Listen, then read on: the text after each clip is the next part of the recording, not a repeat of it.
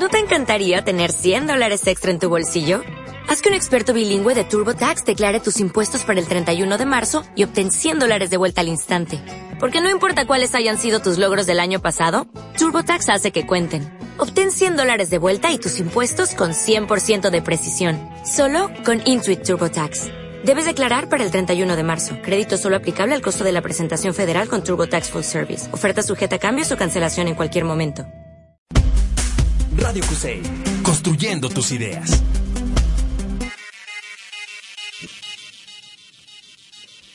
¿Qué tal? Bienvenidos a otro programa de Aquí en la Tierra. Mi nombre, como probablemente ya lo saben, o quizá no, es Sergio Ramírez y están escuchando Aquí en la Tierra. Hoy que es día 287 del año, del año en curso, así es. Cada vez faltan menos días para que se termine este año que ha estado lleno de tragedias.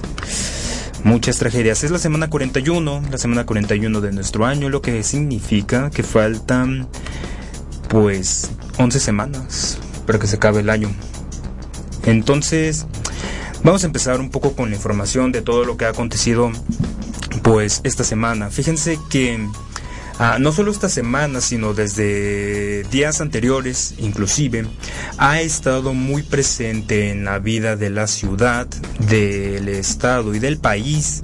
En general, el tema de los inmigrantes. Ustedes recordarán que la semana pasada ah, fue muy sonado que en Haití eh, bueno, pegó en sus costas este huracán Matthew, dejando centenares de víctimas mortales, no tantas, este, afortunadamente se puede decir, como ocurrió en el terremoto de aquel año 2010, recordarán ustedes, fue muy, muy sonado. Bueno, eh, este, mm, ah, este huracán que hubo, provocó que por el miedo que tenían estas personas provenientes de Haití empezaran a emigrar a diferentes países. Uno de ellos este elegido fue México. Fíjense que ahorita Tijuana está teniendo algunos problemas con estas eh, personas emigradas porque bueno las personas que viven allá consideran que los haitianos están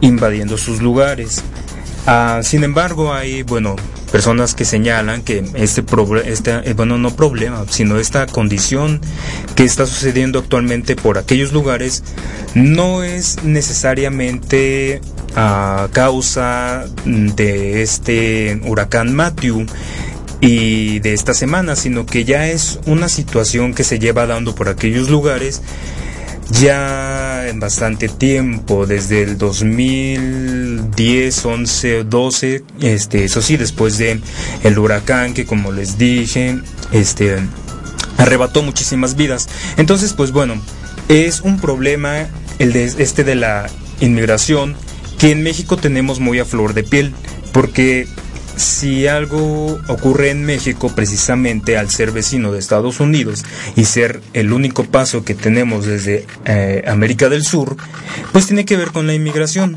tanto este, nuevamente desde eh, América del Sur como del propio México. Entonces, bueno, aquí en Guadalajara tenemos también nuestros propios antecedentes porque como sabrán por aquí pasa a esta locomotora proveniente desde el sur que tiene pues su eh, arriba este inmigrantes. Entonces bueno por estas colonias aledañas a donde pasa el, el, la locomotora esta pues hay varios problemas de, de inmigrantes no entonces pues aquí en Guadalajara hubo el año pasado para ser más exactos algunos circunstancias con los vecinos que hartos, literalmente hartos, empezaron a hacer propaganda en contra de todas estas personas que se ponen a pedir dinero en las vías del tren. Cualquier, cualquier persona que haya pasado por alguno de estos lugares cercanos, por ejemplo la Gran Plaza, pues habrá dado cuenta que ahí hay personas que piden dinero. Entonces, pues bueno, hay que seguir atentos a estos temas. ¿Por qué? Porque la inmigración va a seguir.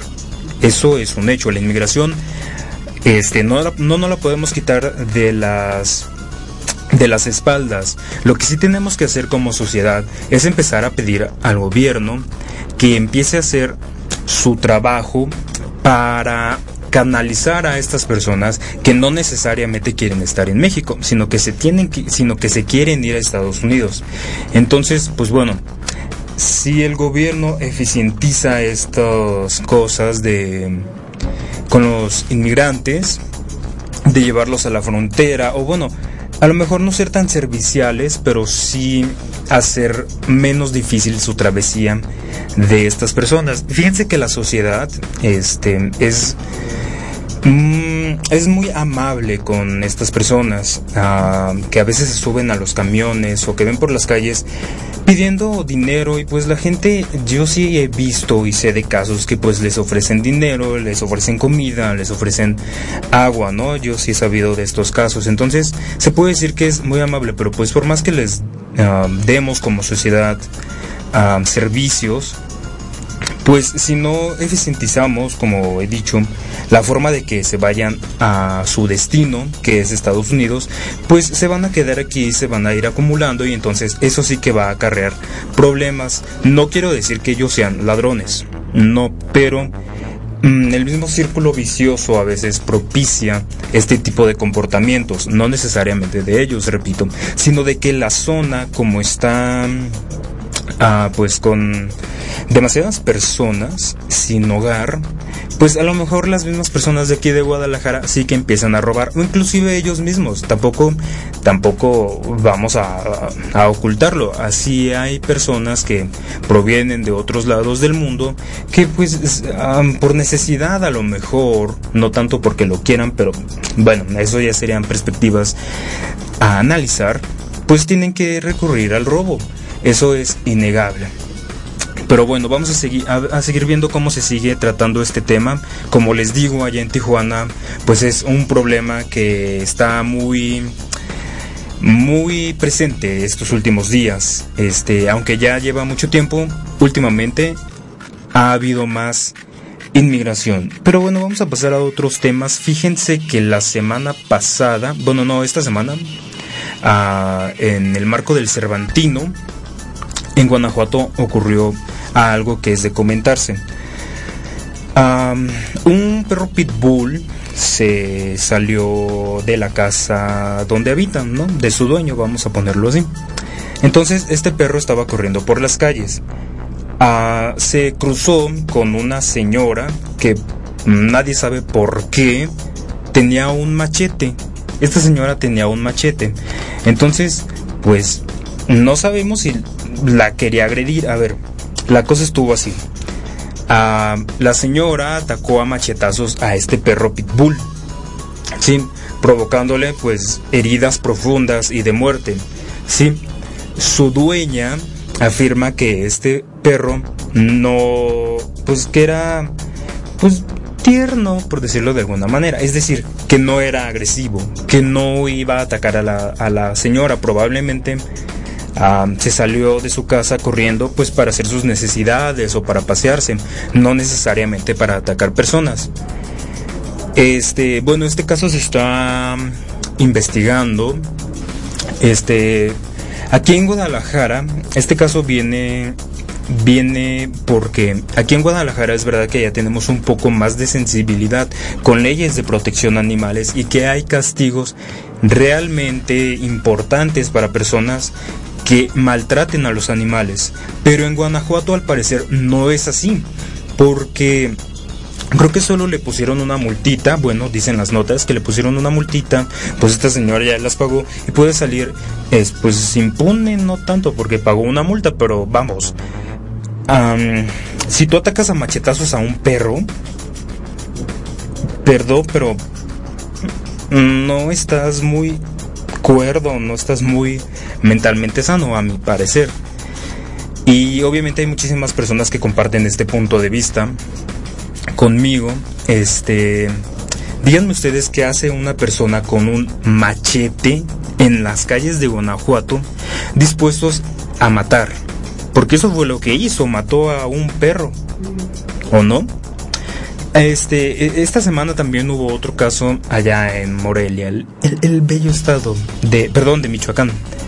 Este, en una zona llamada Zitácuaro, este, fíjense que se encontró un grupo de activistas por los por lo, por la protección de los animales encontró en una de esas perreras eh, bueno que aquí les llamamos como municipales eh, encontró que las formas en las que estaban durmiendo asesinando o controlando estas eh, población de animales no eran precisamente las más éticas. Entonces ellos grabaron y tomaron fotos de no de cómo estaban matando a los perros, pero sí de las que había muchas pilas de perros. No sé si me explico.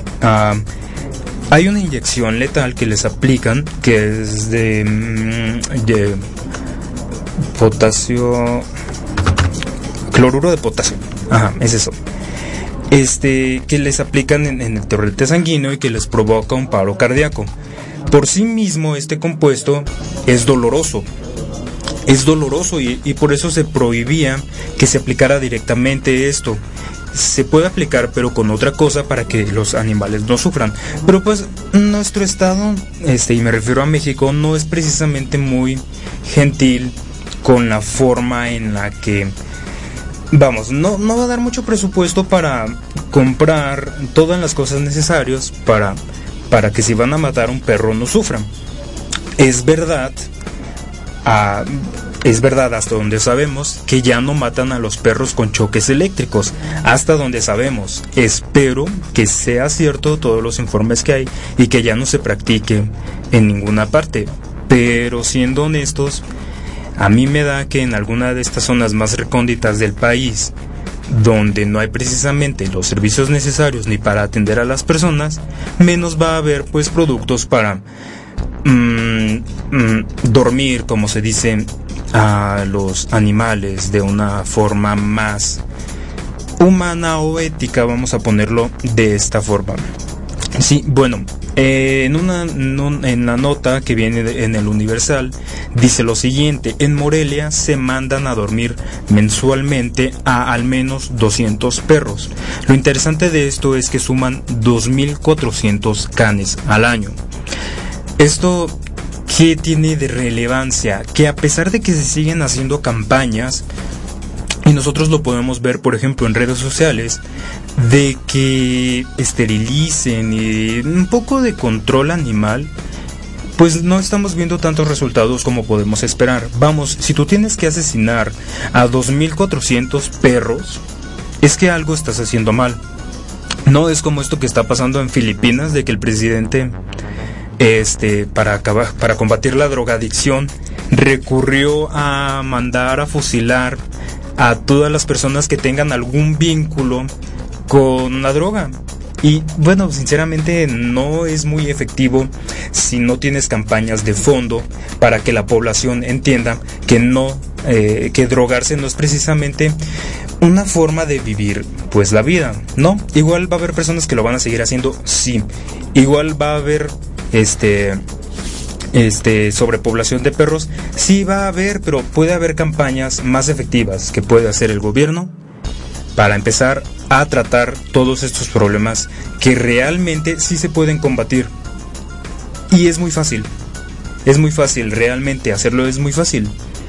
Pero bueno, como tienen que soltar dinero, pues obviamente no lo van a hacer porque el dinero para ellos, para los gobernantes, solamente lo ven que puede entrar a sus bolsillos. Vamos a escuchar una canción como pausa. Esto que ustedes están escuchando es el nuevo material de Two Door Cinema Club, que está muy poco valorado, la verdad. Se llama Bad Decisions. Regresamos aquí en la Tierra inmediatamente.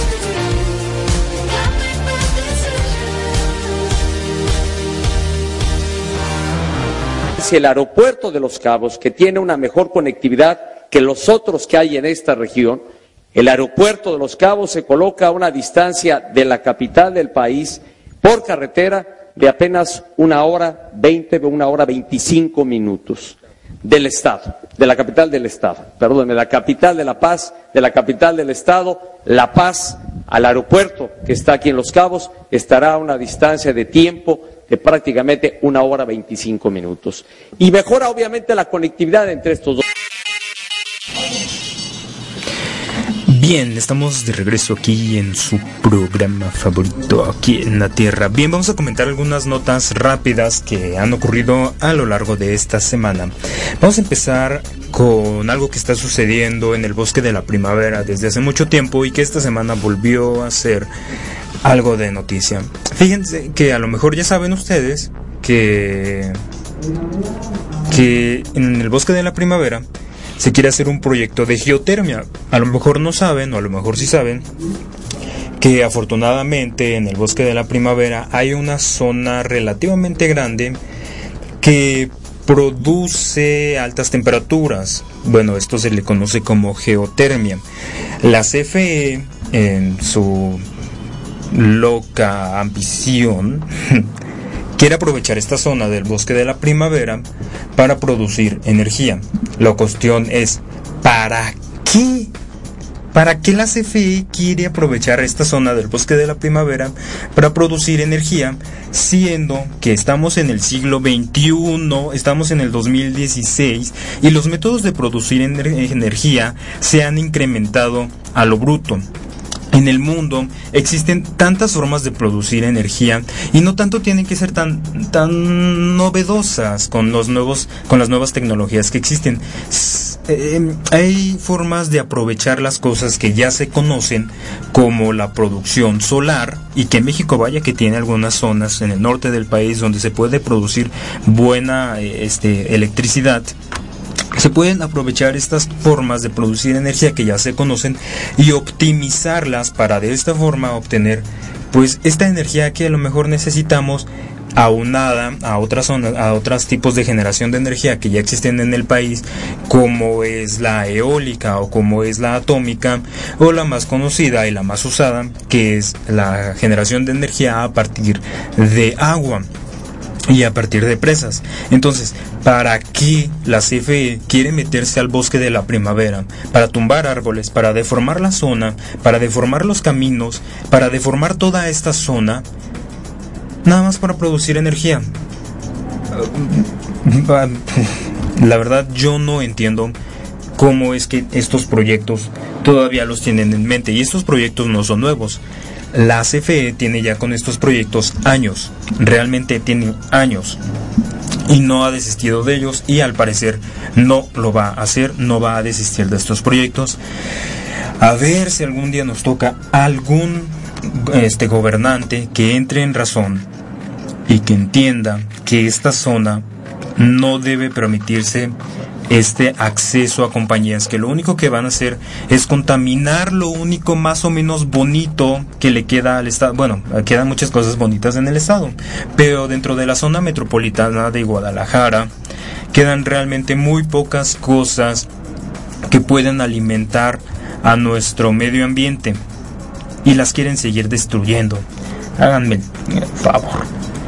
Este, otra nota. Em, esta semana se dio a conocer que durante años, fíjense nomás, Coca-Cola y Pepsi, sí, estas refresqueras que a lo mejor todos han disfrutado en una carne asada o, o algo por el estilo cuando no consumen cerveza. Bueno, Coca-Cola y Pepsi durante años financiaron a empresas dedicadas a la investigación. ¿Esto para qué? Bueno, Ah, ah, ah, ¿Recuerdan lo que pasó aquí en México de que le subieron impuestos a estas refresqueras porque tenían mucho azúcar sus productos, ¿no? Y recuerdan que el gobierno hizo el famoso impuesto para eh, eh, para empresas que producían productos con mucha azúcar. Se lo recuerdo, ¿no? Bueno, pues esto también ocurre en otras partes del mundo. Entonces, lo que hacía Coca-Cola era pagar a, a, empresas, no fueron una ni dos, ¿eh? se, se dice que fueron miles de empresas a las que Coca-Cola financió porque sobornar se escucha muy feo. Entonces, si decimos financió, pues suena más elegante. Entonces, Coca-Cola financió a estas empresas para que hicieran estudios en donde no dejaran tan mal parados a estas refresqueras. ¿Por qué? Porque si decían, bueno, si tenían informes de estas empresas, pues eh, iban a ponerle más impuestos a estas refresqueras que obviamente pues los ricos no quieren pagar dinero. Los ricos solo quieren generar dinero para ellos, pero no quieren pagar ningún tipo de impuestos, lo cual tampoco está tan mal.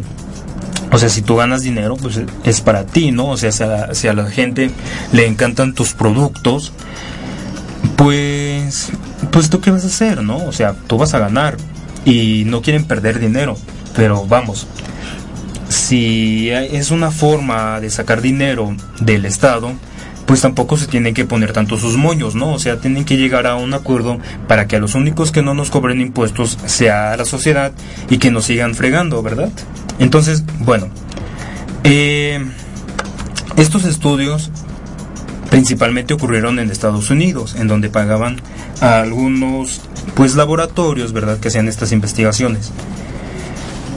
Pero también ocurrió en España. En España también estas refresqueras financiaron nuevamente para que dieran buenos informes sobre ellas. Sí, la pregunta es, en México no salió que ocurriera esto. La pregunta será, ¿realmente no ocurrirá en México que, que estén financiando a a algunos laboratorios para que den buenos informes de Coca-Cola y Pepsi? Quién sabe, ¿verdad?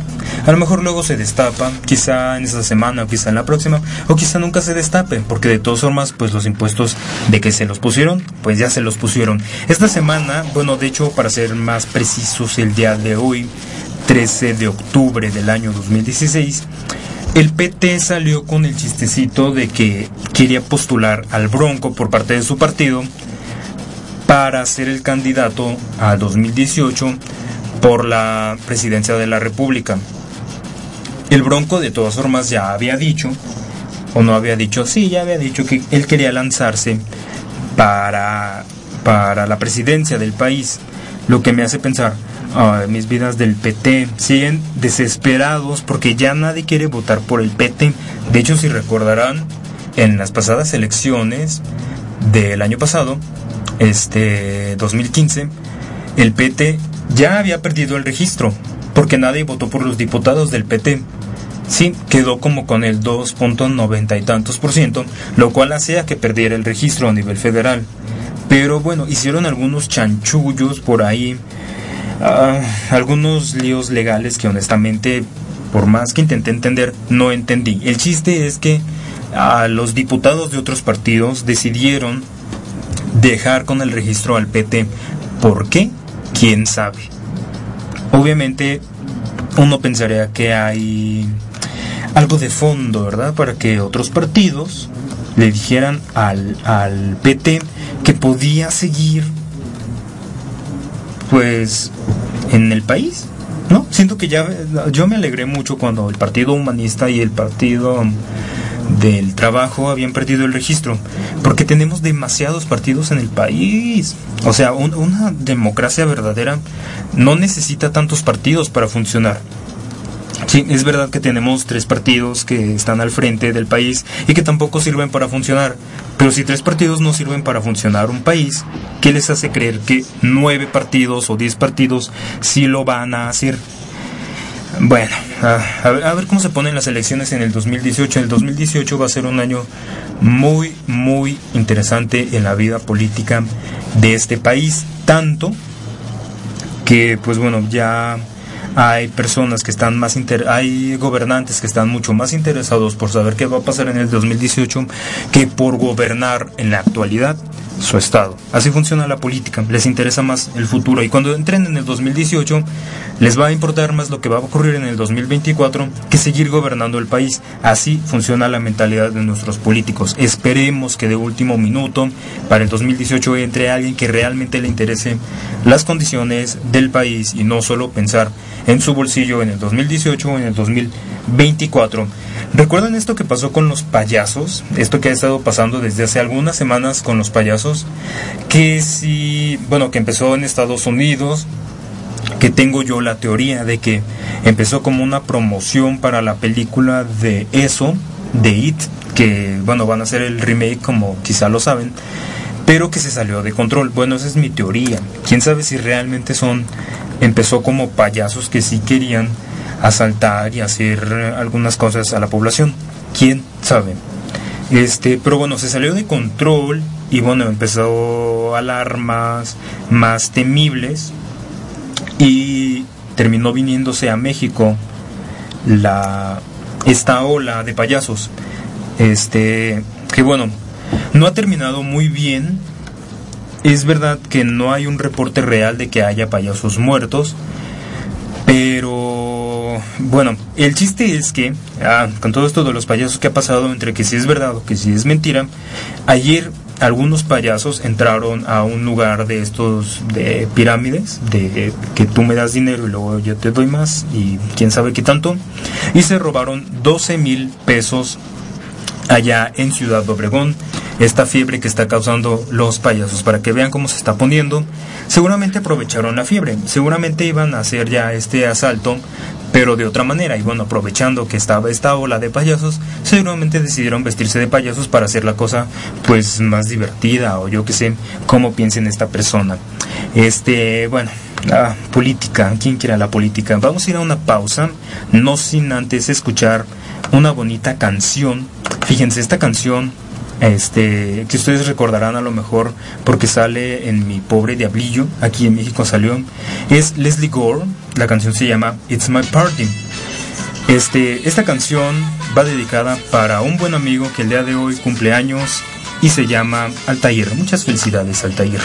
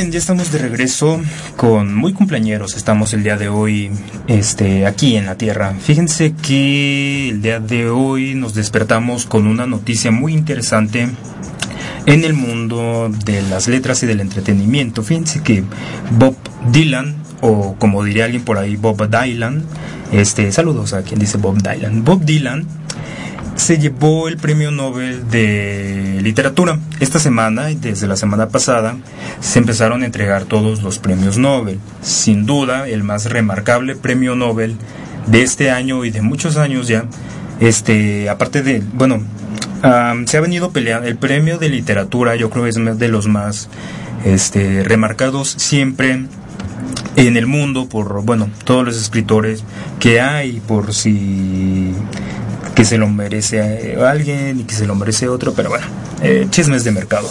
El chiste es que este año se lo llevó Bob Dylan, este, pues a mí no me parece mal, fíjense, a mí no me parece tan mal que se lo haya llevado Bob Dylan. Este, el día de hoy no tengo canciones de Bob Dylan, se las debo para la semana que entra, pero a mí no me parece mal, no sé por qué a la gente le parece tan mal. Mm, tiene un buen estilo y pues pues sí, ¿no? Sí pegan sus canciones. Este, se quedaron algunas notillas por ahí en el tintero, vamos a decirlas rápidamente. Tan sencillo como que el peje, este, recordarán que salió una nota en el Wall Street Journal en el que decía que tenía departamentos que no había declarado y que nadie sabía de dónde salieron, ¿no? Pues este ya el PG denunció al Wall Street Journal por daño moral, dice él. Y en otro tipo de notas, fíjense que el Samsung Galaxy Note esta semana entró en, bueno, Samsung con compañía esta semana entró en una crisis a causa del, Samsung Galaxy Note. ¿Por qué?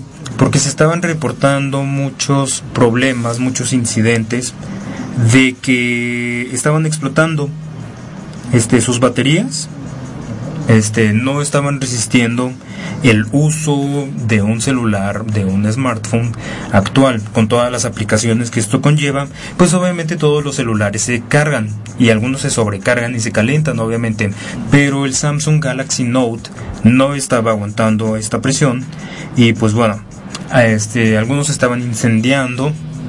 Y a causa de esto, de que no estaban soportando la corriente, de hecho, como ustedes sabrán, el principal problema que enfrenta la, las nanocosas, hacer todas las cosas más pequeñas, el principal problema es que no aguantan las piezas tan pequeñas que sea este pues toda esta corriente se sobrecalientan y entonces este sobrecalentamiento es lo que hace que estas que estas nuevas tecnologías no aguanten tanto. Entonces pues bueno el Samsung Galaxy Note ya está fuera del mercado. Samsung ya le dijo a los que lo habían comprado que mejor los regresen y que es probable que pues les devuelvan su dinero. Samsung a causa de esta noticia cayó un 8% en la bolsa y pues obviamente esto hizo que perdiera alrededor de 15 mil millones de euros. Fíjense eso nada más. 15 mil millones de euros por no tener un control de calidad bien establecido. ¿Quién lo diría? este... Ah, vamos a pasar un poco a notas, ¿qué les parece si pasamos a notas de entretenimiento? Y fíjense que The Pitch Mode, o The Pitch Mode, anunció que va a sacar un nuevo disco en el 2017 para el verano. Generalmente las bandas compiten por sacar discos en verano, pues porque todos quieren ser la canción del verano. A Daft Punk, por ejemplo, le funcionó allá del 2012, se fue en el 2012, 2013, con su álbum El Random Access Memory, le funcionó muy bien a Daft Punk ser pues la banda de el verano. Entonces vamos a ver si Deep Mode hace algo similar en el siguiente año. Y Guardianes de la Galaxia 2, como ustedes saben, se va a estrenar. ¿no? Entonces, pues bueno, los productores ya dijeron que se prometen historias interesantes y potenciales para los personajes femeninos. Recordemos que estamos en una ola este, nueva y moderna de corrección política en la que ya todos quieren hacer personajes interesantes para los personajes femeninos, lo cual está muy bien, pero si no lo anuncias, si lo anuncias es como de, pues es como un compromiso que quiero hacer con, con todos y que todos vean, miren, estoy comprometido con todo el movimiento de las mujeres. No, no lo anuncias, pues lo haces y ya, y lo haces y queda algo bueno, pues maravilloso, todos van a aplaudir, como sucedió por ejemplo en Star Wars, donde bueno, el personaje más importante, pues es precisamente femenino, ¿no creen?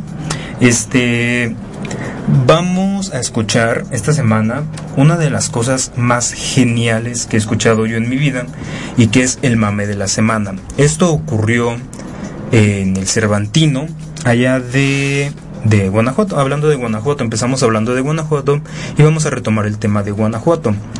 Eh, Andrés Manuel López Obrador le preguntaron qué opinaba de Cervantes, ¿no? Este, entonces, bueno, esta persona que le preguntó, pues lo grabó y digamos que López Obrador no es precisamente la persona más despabilada que conocemos y habla lento. Y más o menos esto fue lo que dijo. No sé si tengamos el audio por ahí de Andrés Manuel López Obrador dando la declaración. Ah, creo que no lo tenemos. Bueno, está por ahí.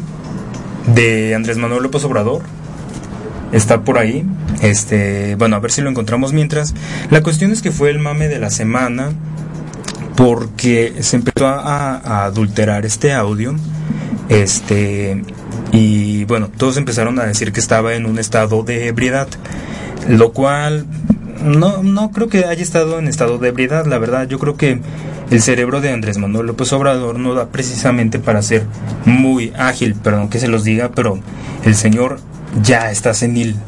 Este, a lo mejor en su tiempo, mm, donde era priista o perredista, pues era más ágil, pero ahorita la verdad que la ambición por el poder ya le está pues haciendo malas jugadas. Ya tenemos el audio, vamos a escuchar algunos segundos de lo que dijo porque seguramente ya lo han escuchado más de una vez.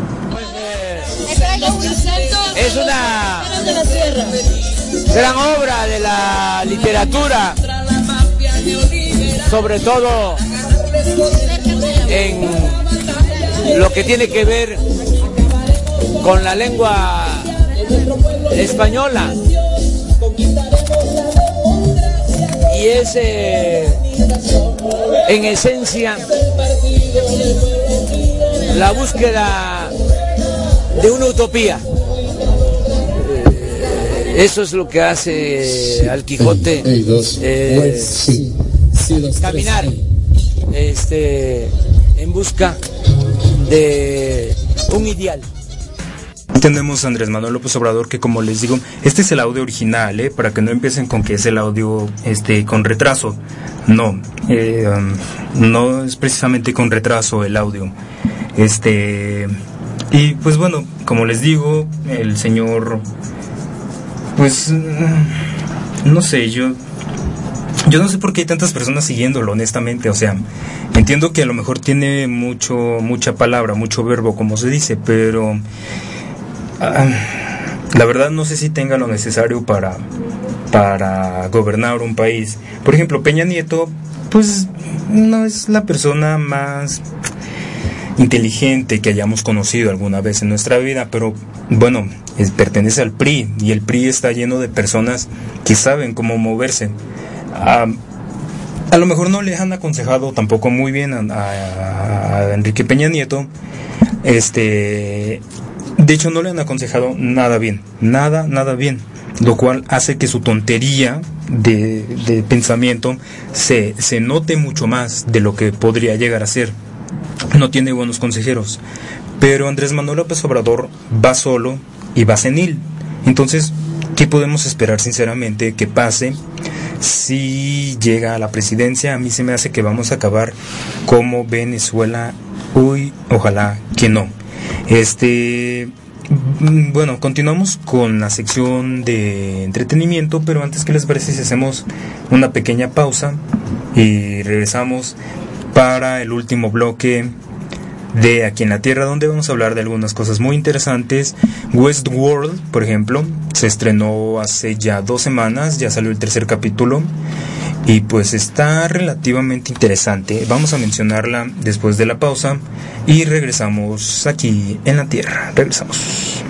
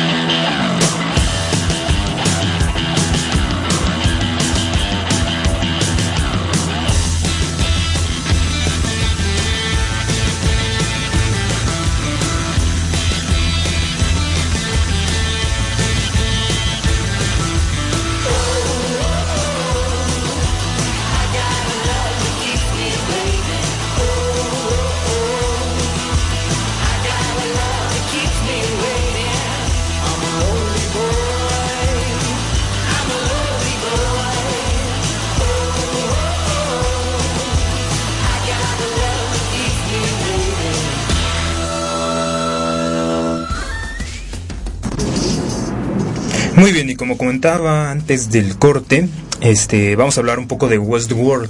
Westworld se inspira en una película del año 1900, uy, se me fue, no, no se enojen, pero creo que es de 1972 o 75, no me acuerdo, pero no se enojen. Este, ok, la película trata,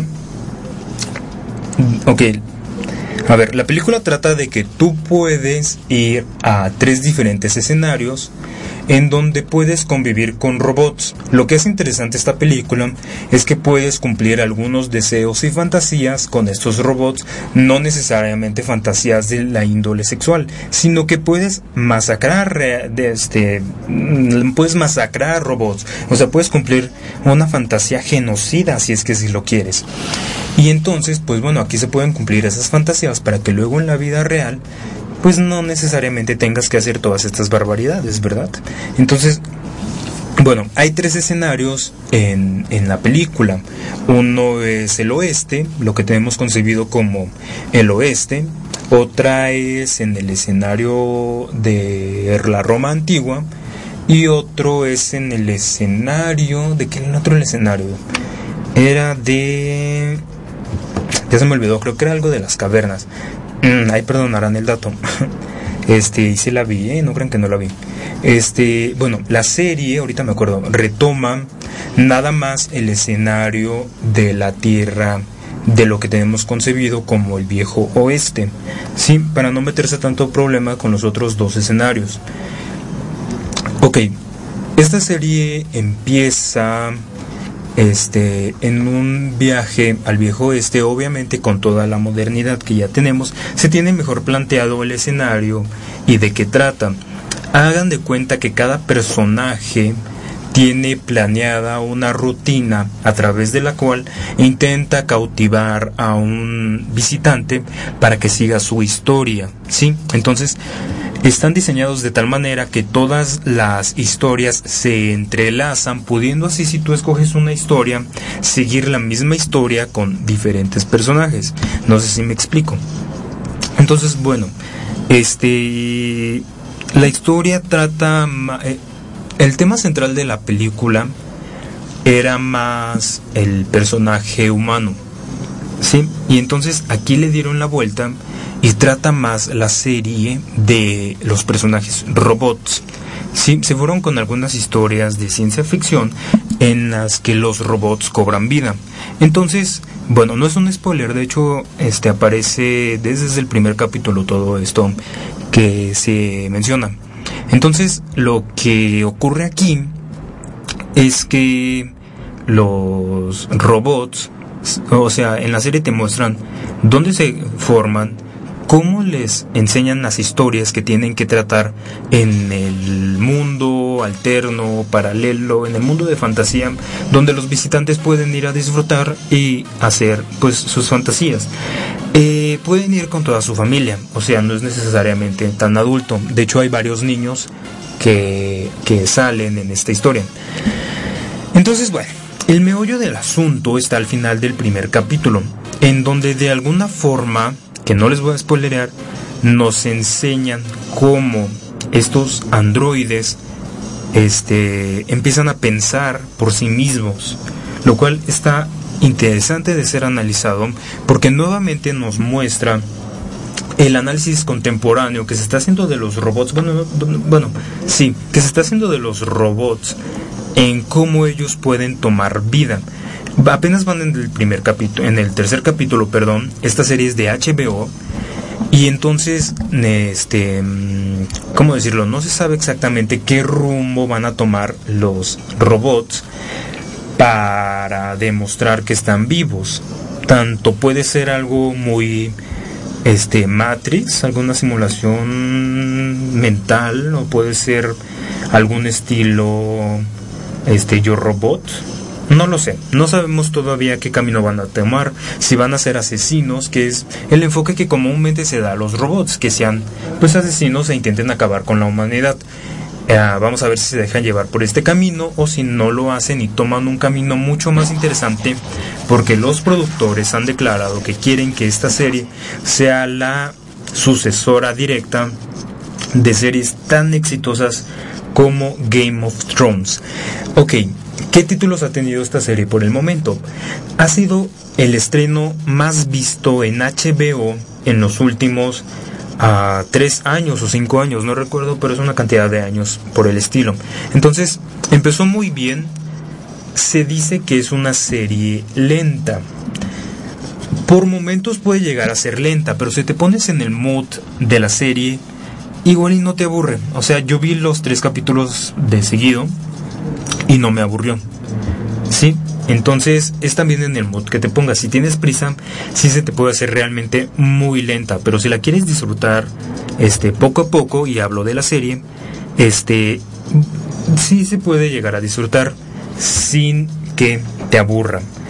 ¿Por qué? Porque maneja una sutileza muy bonita en la serie que a mí en lo personal sí me gustó y a lo mejor por eso no me aburrió tanto, pero puede ser una sutileza que a lo mejor a muchas personas les moleste o no les agrade del todo. ¿Quién sabe? Eso sí, el intro, el intro a mí me gustó mucho, creo que es de los mejores intros que he visto eh, para una serie. A lo mejor lo retomaron de esta cosa que hizo HBO con Game of Thrones de tener un intro algo largo, es verdad que es algo largo, pero que escenifique muy bien de qué trata, ¿no? Bueno, en Game of Thrones nos muestran el mapa de, de, todo el lugar donde se desarrolla esa temporada y aquí nos muestran más o menos la forma en que se realizan o en que se producen pues estos humanoides. Entonces, se la recomiendo, no creo que sea para todos, a diferencia de Game of Thrones, que pues todos entienden de, de, pues lo voy a minimizar mucho, de guerritas, de batallitas, ¿no? Y pues de, o sea, Game of Thrones se hizo famosa por sangre y por sexo. Entonces, pues todo el mundo entiende de eso. En cambio, esta serie es un poco más sofisticada. No digo que sea intelectual ni que sea la gran maravilla del siglo, pero sí requiere un poco más de mm, gusto por la ciencia ficción, por lo menos, ¿sabes? Este, porque mm, tampoco es de acción como otras películas de robots. Entonces, este, o de inteligencia artificial, por ejemplo, esta película que salió el año pasado, que creo que se llama Lucy, a mí sí me aburrió, este, pero bueno, esa tampoco es de, de acción, entonces, pues, eh, el público tiene que calar qué está haciendo, ¿no? Entonces, bueno, hay algunas cosas más por comentar. Claro, la semana pasada se estrenó una película este buena, muy buena, que se llama Sausage Party o en español La fiesta de las salchichas. Es una película que yo le doy una calificación muy buena. Este, ¿cómo se las explico? Es que yo creo que la mejor forma de entenderla es ver el tráiler. Este, ok. En pocas palabras, esta película trata de como una mm, dimensión única en la que entre los productos, no solo alimenticios, sino que productos inanimados, este, en general, cobran vida en su propio mundo, que convive directamente con nuestro mundo.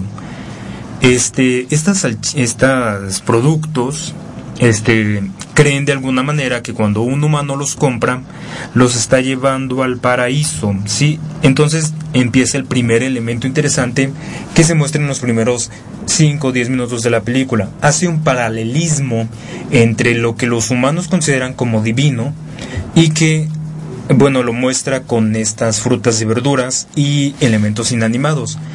Esta película es una película para adultos, aunque es dibujos animados, maneja un lenguaje pues para adultos y maneja temas sexosos y un poco perversos, literalmente perversos, o sea, no maneja solo sexo, maneja temas perversos de ¿cómo decirlo? Hay una orgía muy bonita al final, bueno, ya les spoileré, pero hay una orgía muy bonita al final de la película entre todos los productos del supermercado, ya que la película logró desembocar en su, bueno, toda la temática que estaba manejando, ¿no? Entonces, le recomiendo mucho, todavía seguramente debe estar en el cine. No sé cuánto recaudó, vamos a ver cuánto ha recaudado Sausage Party, por lo menos en Estados Unidos, pues, este, donde se hacen todas estas mediciones de cuánto ha recaudado una película. Este, vamos a ver si por aquí tenemos el dato rápidamente, porque ya pasó una semana de su estreno, por lo menos aquí en México. No en que en Estados Unidos se estrenó en agosto. Bueno, lo que aparecen estos datos, que miren, recaudó 97 es 97 millones de dólares, 97 millones y medio de dólares. Una película que se hizo con 19 millones de dólares. Entonces, pues vaya que le salió la movida a, los productores de Sausage Party. Es una película muy buena. En serio, si tienen la oportunidad de ir al cine, primero, y si no saben qué película ver, y son adultos, claro, este, pues vean Sausage Party, es una película muy interesante, que en serio está muy recomendada. Vean el tráiler porque la verdad, cualquier cosa que les diga yo, pues va a ser un spoiler porque es tan dinámica esta película y cambia, o sea, no cambia de escenario cada cinco minutos, pero sí la trama va moviéndose a su manera cada cierto tiempo. Entonces, pues no hay como una trama central que yo les pueda decir, ah, de esto se trata sin cometer algún spoiler. Entonces, ¿qué, le parece, ¿qué les parece si ven ustedes el tráiler y luego van a ver al cine y se divierten mucho? Recuerden que es clasificación R, o sea, para adultos. La semana que entra vamos a hablar de American Horror Story que sacó su sexta temporada y que les digo algo, me está gustando muchísimo, algo que no lograba American Horror Story desde la temporada 5. La temporada 5 para mí es la peor temporada, inclusive peor que la de las brujas, que es la temporada 3, que de plano ni viene ni va, ¿eh? Este, esa temporada de American Horror Story, la 3, es como nada, se queda, se queda lineal. Y la 5 es peor, pero esta 6 esta temporada 6, y lo vamos a hablar la semana que entra, es muy, muy buena. Y con eso los dejo para despedirme yo. Mi nombre es Sergio Ramírez. Muchas gracias por haberme acompañado un día más aquí en la Tierra. Este, pueden seguirme en mi Twitter si es que si lo desean para cualquier tipo de comentarios en arroba. Y cada semana el podcast que se estará subiendo los jueves o los viernes. Yo ya no sé qué hacer con los horarios, pero este, de que está jueves o viernes es seguro. Me despido, muchas gracias, muchas gracias a mis compañeros en controles y que tengan un muy bonito fin de semana. Hasta la próxima y gracias.